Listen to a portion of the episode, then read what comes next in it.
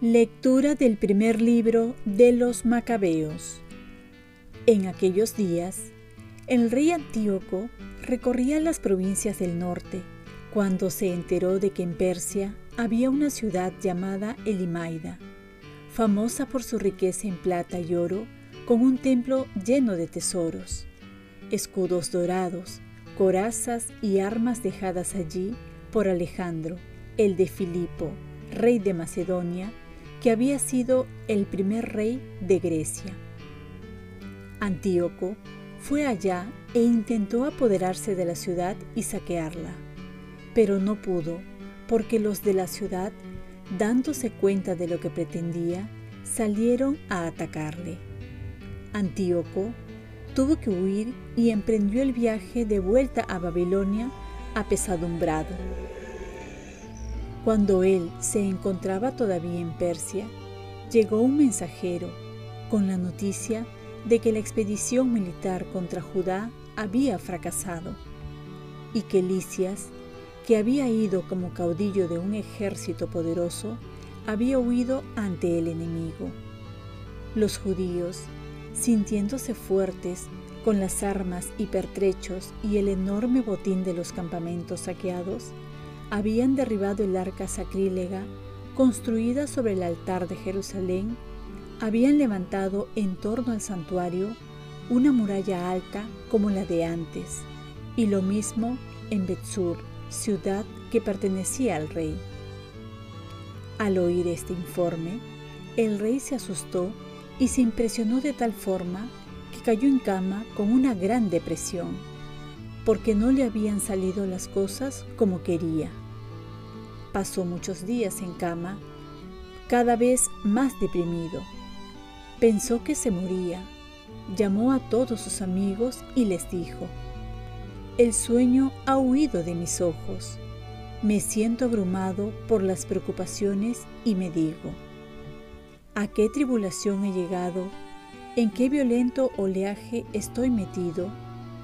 Yo, que era feliz y querido cuando era poderoso, pero ahora me viene a la memoria el daño que hice en Jerusalén, robando los objetos de plata y oro que había allí, y enviando gente que exterminase a los habitantes de Judá sin motivo. Reconozco que por eso me han venido estas desgracias. Ya ven, muero de tristeza en tierra extranjera. Palabra de Dios. Salmo responsorial. Gozaré, Señor, de tu salvación. Te doy gracias, Señor, de todo corazón, proclamando todas tus maravillas. Me alegro y exulto contigo, y toco en honor de tu nombre, oh Altísimo Gozaré, Señor, de tu salvación, porque mis enemigos retrocedieron, cayeron y perecieron ante tu rostro. Reprendiste a los pueblos, destruiste al impío y borraste para siempre su apellido. Gozaré, Señor, de tu salvación. Los pueblos se han hundido en la fosa que hicieron, su pie quedó prendido en la red que escondieron. Él no olvida jamás al pobre, ni la esperanza del humilde perecerá. Gozaré, Señor, de tu salvación. Lectura del Santo Evangelio según San Lucas.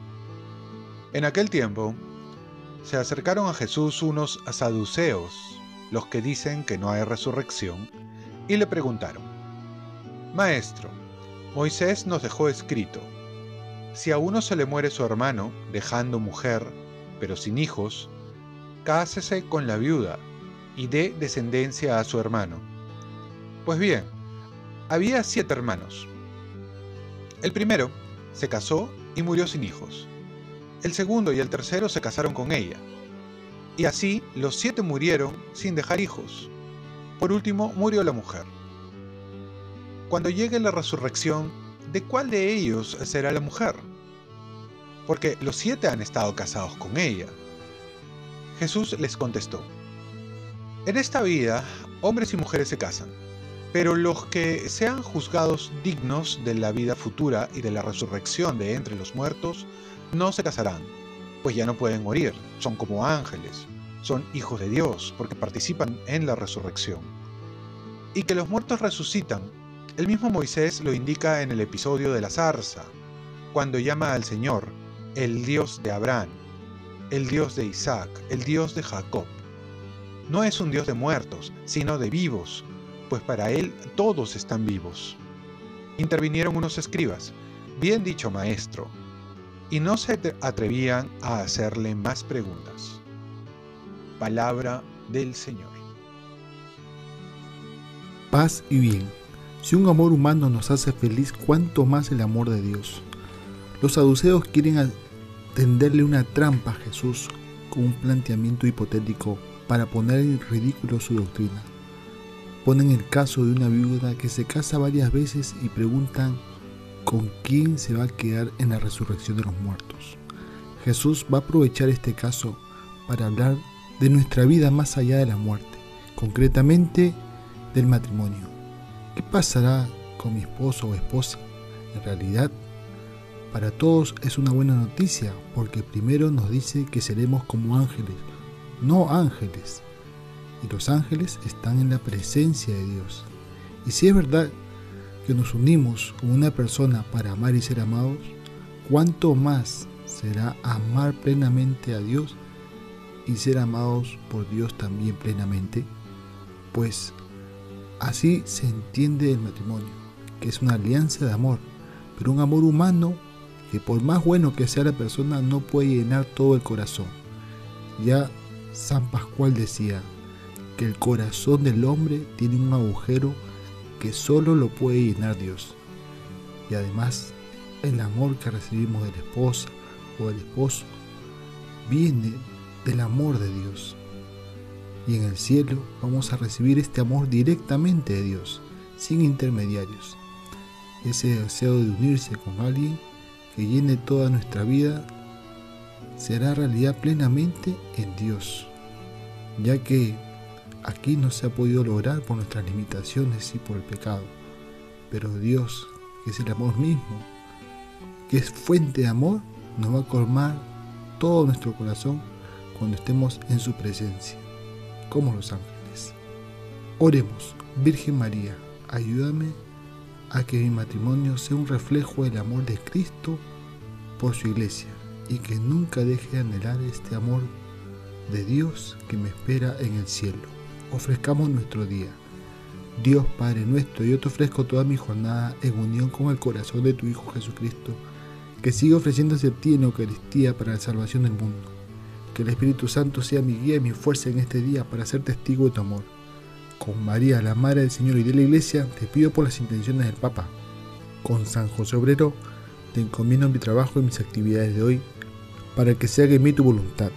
Y la bendición de Dios Todopoderoso, Padre, Hijo y Espíritu Santo descienda sobre ti. Cuenta con mis oraciones que yo cuento con las tuyas y que tengas un santo día.